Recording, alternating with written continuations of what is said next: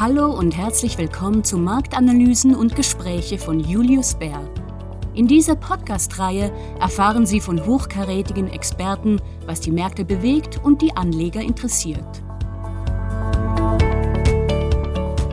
Hallo und herzlich willkommen zur letzten Folge unseres Marktanalysen und Gespräche Podcasts in diesem Jahr. Ich bin Martina Kaut und ich freue mich, heute wieder zwei unserer Research-Analysten begrüßen zu dürfen. Fabian Wenner, der sich auf den Gesundheitssektor spezialisiert hat, und Philipp Lienhardt, unseren Leiter Aktienresearch. Philipp, du bist ja ein sehr regelmäßiger Gast in unserem Podcast und Fabian, du bist heute das erste Mal dabei. Herzlich willkommen euch beiden. Hallo Martina, schön da zu sein. Ja, danke, dass wir hier sein dürfen. Heute haben wir uns ein recht spezifisches Aktienthema ausgesucht und sprechen über Medikamente zur Gewichtsreduktion, die ja aktuell in aller Munde sind und an den Börsen hoch gehandelt werden. Ich würde gerne heute für unsere Zuhörer von euch erfahren, wie wir bei Julius Bär diese Entwicklung einschätzen und welche Auswirkungen sie auf unser Leben hat und auch auf verschiedene Sektoren haben könnte. Daher komme ich dann auch schon zu meiner ersten Frage. Die Medien sind voll mit Schlagzeilen über die neuen Medikamente, die entwickelt wurden, um Menschen beim Abnehmen zu helfen. Viele Prominente haben diese angeblich sehr erfolgreich angewendet und ähm, ich würde gerne am Anfang ähm, kurz mit dir, Fabian, über die Größe des Marktes sprechen. Könntest du mir ein bisschen was über das Potenzial dieser Medikamente erzählen? Ja, der Markt ist von beträchtlicher Größe. Die Mehrheit der Broker spricht von einem 100 Milliarden Dollar Markt im Jahr 2030 was enorm klingt. Aber schauen wir uns diese Zahl einmal genauer an. Angesichts der jährlichen Kosten von 5.000 bis 10.000 Dollar pro Jahr und Patient impliziert sie nämlich, dass bis 2030 nur etwa 10 Millionen Menschen eine Behandlung erhalten würden, was nur 1 bis 2 Prozent der derzeit 700 Millionen Patienten mit Adipositas weltweit entspricht. Würde man nur Nordamerika beliefern, würde man entsprechend nur 6 bis 7 Prozent der betroffenen Bevölkerung behandeln. Aus dem World Obesity Atlas 2023 geht ja hervor, dass die weltweiten wirtschaftlichen Auswirkungen von Fettleibigkeit und Übergewicht bis zum Jahr 2035 auf 4,32 Billionen US-Dollar pro Jahr ansteigen werden. Das ist eine unglaubliche Zahl. Es gibt also definitiv einen Bedarf für Abnehmmedikamente und damit eine Riesenchance für die Gesundheitsbranche. Philipp. Ja, absolut, Martina. Also die Auswirkungen sind wirklich riesig. Es ist eine globale Epidemie, die eine Lösung braucht. Und äh, diese Medikamente können wirklich einen Unterschied machen. Insbesondere wenn Menschen beginnen, ihre Ernährung auch zu ändern und die Essgewohnheiten anzupassen. Die von dir hervorgehobenen gesamtwirtschaftlichen Kosten äh, stellen wirklich ein Problem dar. Es sind Gesundheitskosten, es sind auch Produktionsverluste oder Produktivitätsverluste, sind höhere Versicherungskosten, es sind niedrigere Löhne und so weiter. Alles schränkt das Wachstum ein und bremst die Entwicklung. Und ganz zu schweigen natürlich von, vom Leid, das durch die geschätzten 5 Millionen vorzeitigen Todesfälle pro Jahr aufgrund von Fettleibigkeit entstehen. Also wir brauchen Maßnahmen und wir brauchen Veränderungen. Die Gesundheitsbranche hat jetzt Maßnahmen ergriffen und Milliarden in neue Produktionsanlagen gesteckt, um diese Medikamente bereitzustellen. Und wie du dir vorstellen kannst, ist eben das Angebot derzeit wirklich der einzige Faktor, der ein schnelleres Wachstum bremst. Könntest du mir aber noch mal kurz erklären, wie diese Medikamente funktionieren? Also Menschen, die aus unterschiedlichen Gründen Probleme damit haben, Gewicht zu verlieren, können sie einnehmen und werden dann plötzlich schlank. Es klingt praktisch. Ja, diese Medikamente imitieren ein natürliches Hormon, das im Darm produziert wird, das sogenannte Glucagon-ähnliche Peptid. Das wird ausgeschüttet, wenn wir etwas essen, um schnell Insulin zu produzieren und die Herstellung von Glucagon zu reduzieren. Und beides hilft natürlich, den Blutzucker zu senken. Entsprechend wurden diese Produkte die letzten 20 Jahre für den Typ-2-Diabetes eingesetzt. Zusätzlich, und das scheint der Grund für die Gewichtsreduktion zu sein, der Wirkstoff verlangsamt die Verdauung und das lässt uns länger satt fühlen. Der Wirkstoff sendet aber auch ein entsprechendes Signal an das Gehirn, was zusätzlich den Appetit zügelt. Ein anderer positiver Effekt ist die Reduktion von Atherosklerose durch die Ausweitung der Blutgefäße und die Verminderung des Plasmafetts im Blut. Es gibt auch Studien, die fanden, dass das kardiovaskuläre Risiko und ähm, das Nierenversagen reduziert wird. Also alles in allem sehr positive Effekte. Aber die Art von Medikamenten ist ja noch ziemlich neu und ähm, soweit ich weiß, nicht wirklich lange getestet.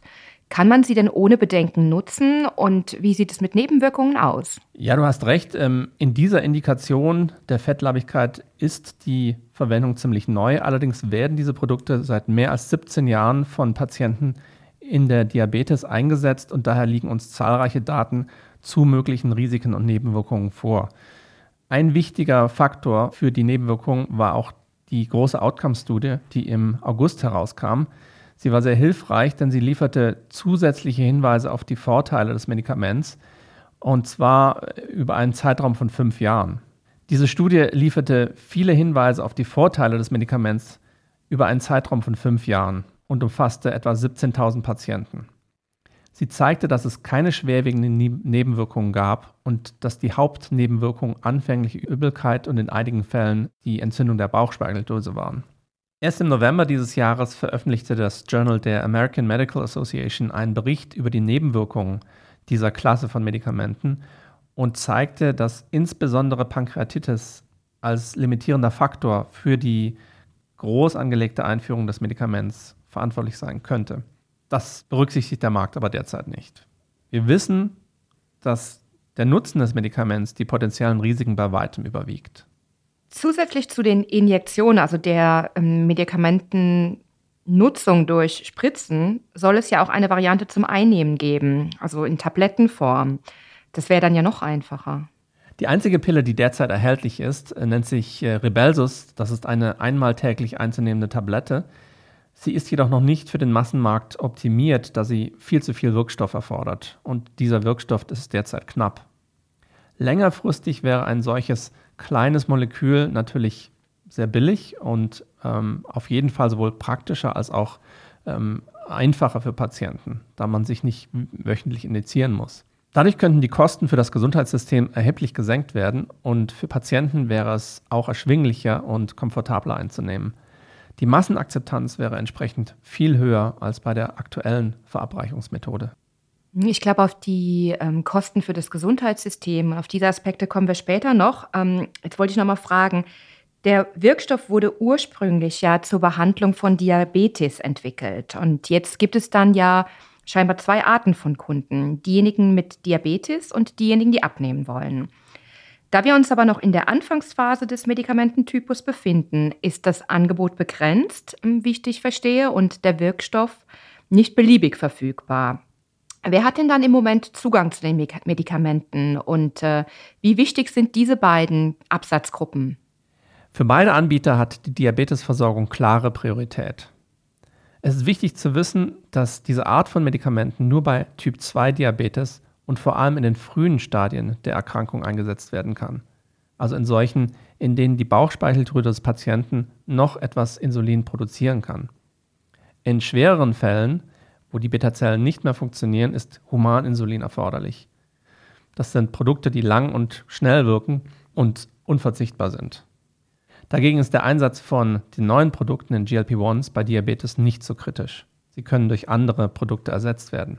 Was die Bedeutung betrifft, wächst der Diabetesmarkt insbesondere bei dieser Medikamentenklasse weiterhin um etwa 25 bis 30 Prozent pro Jahr. Das ist zwar sehr attraktiv, aber bei weitem nicht so attraktiv wie die etwa 160 bis 200 Prozent, die der Markt für die Fettleibigkeit in diesem frühen Stadium der Markteinführung bietet. Derzeit macht Diabetes immer noch 75 Prozent des Umsatzes aus und Fettleibigkeit etwa 15 bis 20. Das ändert sich aber schnell und es gibt etwa 540 Millionen Diabetiker, von denen 15 Prozent gut versorgt sind, aber etwa 700 Millionen adipöse Menschen, von denen nur 2 Prozent eine Behandlung erhalten. Es werden also dann beide Gruppen ähm, von Abnehmern für den Absatz zukünftig wichtig sein. Ähm, Philipp, ähm, kannst du mir ein bisschen was zu den Preisen der Medikamente sagen? Sind sie im Moment noch sehr teuer? Ja und nein. Also in den USA ist der Listenpreis natürlich sehr hoch. Da sind wir bei etwa 1000 Dollar pro Monat, wird aber je nach Kostenträger oder Versicherung in der Regel sehr stark reduziert, äh, um bis zu 60 Prozent. Aber die Arzneimittelkosten sind eben nicht alles, was die Kostenträger hier berücksichtigen. Wir wissen, dass das Medikament das Potenzial hat, direkte und sekundäre Kosten zu senken. Es senkt die Mortalität und Morbidität. Und das ist wichtig. Und obwohl die Zielgruppe viel größer ist als beispielsweise bei Krebs, betragen die Kosten auch nur einen Bruchteil davon. Wenn man an neuartige Krebsmedikamente denkt, die leicht 60.000 Dollar pro Jahr und Patient kosten können.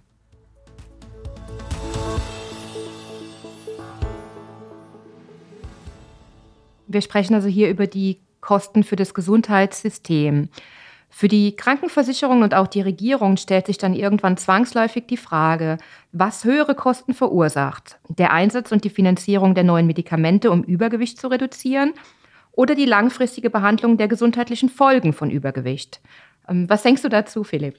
Ja, genau. Ähm, du, du hast vorher die Zahl von 4,32 Billionen US-Dollar genannt. Das sind also die wirtschaftlichen Kosten die Dinge wie Fehlzeiten am Arbeitsplatz, geringere Produktivität und so weiter abdecken. Hinzu kommen die Kosten für die Behandlung der durch Fettleibigkeit entstehenden Probleme, die allein in den USA auf 150 bis 210 Milliarden US-Dollar pro Jahr geschätzt werden. Schauen wir noch ein bisschen in die Zukunft. Ähm, was denkt ihr, ich frage äh, ich frag dich, Fabian, was denkst du, wie die Entwicklung in Bezug auf solche Abnehmmedikamente dann grundsätzlich sein kann? Könnte es irgendwann so sein, dass Menschen sie so häufig einnehmen, wie wir aktuell eine Kopfschmerztablette, also ohne sich groß Gedanken zu machen, und dann wirken sie und alles ist gut? Ich könnte mir durchaus vorstellen, dass diese Medikamente chronisch verwendet werden und auch einen wichtigen Beitrag leisten können für Menschen, die etwas ändern wollen, gerade am Anfang ihrer, ihres Prozesses. Aber klar ist, dass diese Medikamente nicht ausreichen werden alleine. Also auf den Labels steht auch ganz ausdrücklich, dass die Ess- und Bewegungsgewohnheiten der Patienten sich ändern müssen. Gehen wir noch mal einen Schritt weiter. Ähm, Fabian, du hast am Anfang ja schon mal das Thema Herz-Kreislauf-Erkrankungen angesprochen. Man hört ja immer, dass das Risiko von Herzinfarkten durch Gewichtsreduktion deutlich reduziert wird und ähm, dass die Einnahme von Medikamenten zum Abnehmen dann damit auch sehr positive Begleiterscheinungen hätte. Welche Effekte können die Medikamente auf das Herz-Kreislauf-System haben? Ganz klar positive. Das haben die Studien gezeigt, die wir bisher erhalten haben, auch von den Firmen. Ähm, und das sind nicht nur die Herz-Kreislauf-Benefits, die Vorteile sind, sondern wir werden in den nächsten Monaten Studien zu Nierenversagen, zu Herzinsuffizienz, zu peripherer Arterienerkrankung und sogar zu Alzheimer erhalten. Und äh, auch wenn gerade bei Alzheimer ein Erfolg eher unwahrscheinlich ist, so ist doch klar, dass die Menge an Daten, die wir jetzt haben, dafür spricht, diese Produkte einzusetzen, vielleicht sogar eben in größerem Maßstab als bisher.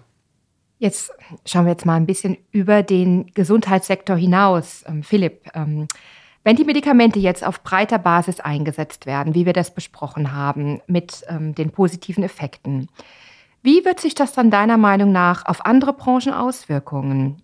Ich könnte mir vorstellen, dass zum Beispiel Bekleidungsunternehmen, Fastfood-Restaurants, Süßigkeitenhersteller und auch die ganze Wellnessindustrie ähm, dann die Auswirkungen spüren werden.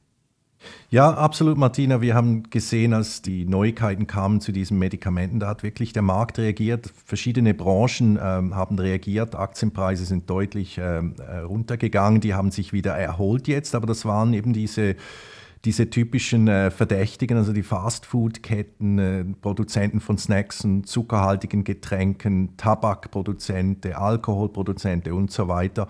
Wir sahen auch äh, ein, einen Einfluss bei Dialyseunternehmen zum Beispiel oder ähm, auch Unternehmen, die herkömmliche Mittel zur Gewichtsabnahme herstellen. Äh, mittlerweile haben sich die Aktienpreise wieder erholt und ich glaube, das macht durchaus Sinn, weil eben, wie wir vorher gesagt haben, das Angebot wird nicht schnell genug ausgebaut. Das ist ein sehr gradueller Prozess, das wird sehr lange dauern, das wird nicht sofort einen Einfluss haben. Äh, der zweite Punkt, was auch wichtig ist, ist der Konsument. Wie wir gesagt haben, der Konsument wird oder die Konsumentin wird das Verhalten sicher anpassen über die längere Frist, aber das passiert auch nicht von heute auf morgen. Und von dem her war diese Reaktion jetzt sicher kurzfristig übertrieben. Längerfristig, denke ich, werden die Unternehmen natürlich Rücksicht nehmen auf, auf diese Veränderungen beim Verhalten, wenn es wirklich auch kommt, wenn das Medikament breit eingesetzt werden kann. Und äh, die Unternehmen werden zum Beispiel gesündere Lebensmittel anbieten können, was, was die Unternehmen ja schon heute machen. Und die haben zum Beispiel häufig dann auch höhere Margen als, äh, als andere Lebensmittel. Wir sehen das zum Beispiel beim Fleischersatz, äh, beim Proteinersatz.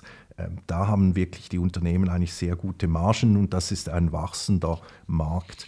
Von dem her, ich denke, die Reaktion war, war, war zu heftig. Äh, wir müssen abwarten, wie sich das längerfristig entwickelt. Kannst du denn dann, und ähm, das ist dann auch schon meine letzte Frage an euch, kannst du denn auch mal für unsere Zuhörer zusammenfassen, welche Branchen dann profitieren sollten insgesamt? Jetzt mal vielleicht natürlich in der Gesundheitsbranche, aber auch darüber hinaus.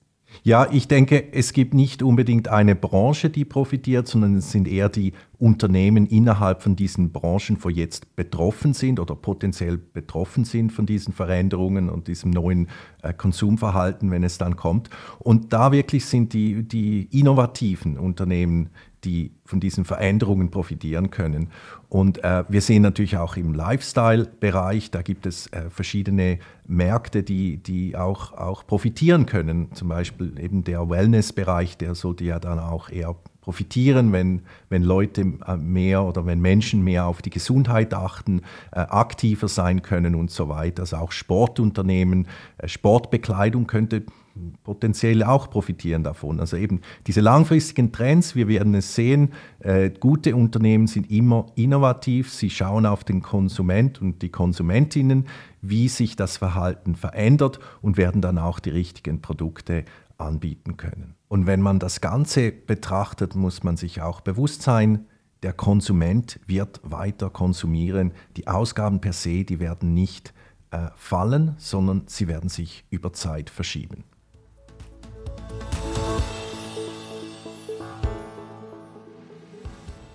Ja, das war doch eine schöne Zusammenfassung und ein schönes Schlusswort von dir, ähm, Philipp. Vielen Dank euch beiden. Vielen Dank, ähm, Fabian. Vielen Dank, Vielen Martina. Dank, Martina. Liebe Zuhörer, wir hoffen, dass Ihnen unsere Einschätzung von heute auch wieder weiterhilft und würden uns freuen, Sie auch im nächsten Jahr weiterhin bei unserem Podcast begrüßen zu dürfen. Bis dann. Das war Marktanalysen und Gespräche von Julius Bär. Abonnieren Sie doch unsere Sendung auf Ihrem Lieblingskanal Spotify, Apple Podcasts, Google Podcasts oder wo immer Sie mögen. Wenn Sie mehr über Julius Bär, unsere Mitarbeitenden und unsere neuesten Ideen erfahren wollen, besuchen Sie uns auf www.juliusbär.com. Wir freuen uns schon, Sie bald bei unserer nächsten Folge begrüßen zu dürfen. Haftungsausschluss für Podcasts die in diesem Podcast geäußerten Informationen und Meinungen stellen Marketingmaterial dar und sind nicht das Ergebnis einer unabhängigen Finanz- oder Investmentanalyse. Der Inhalt des Podcasts dient ausschließlich zu Informationszwecken und stellt weder ein Angebot noch eine Empfehlung oder eine Aufforderung von oder im Namen von Julius Baer zum Kauf oder Verkauf von Wertpapieren, wertpapierbasierten Derivaten oder anderen Produkten oder zur Teilnahme an einer bestimmten Handelsstrategie in einer bestimmten Rechtsordnung dar. Julius Baer übernimmt keine Haftung für Verluste, die aus der Nutzung der Podcast-Inhalte entstehen. Weitere wichtige rechtliche Hinweise finden Sie unter www.juliusbär.com/legal/podcasts. Starten Sie gut informiert in den Tag. Moving Markets ist ein täglicher Podcast von Julius Bär auf Englisch. Hier erfahren Sie mehr über die Auf- und Abwärtsbewegungen der verschiedenen Anlageklassen, makroökonomische Entwicklungen und unsere Meinung zur Entwicklung der Finanzmärkte. Suchen Sie auf Ihrer bevorzugten Podcast-Plattform nach Moving Markets und hören Sie täglich rein.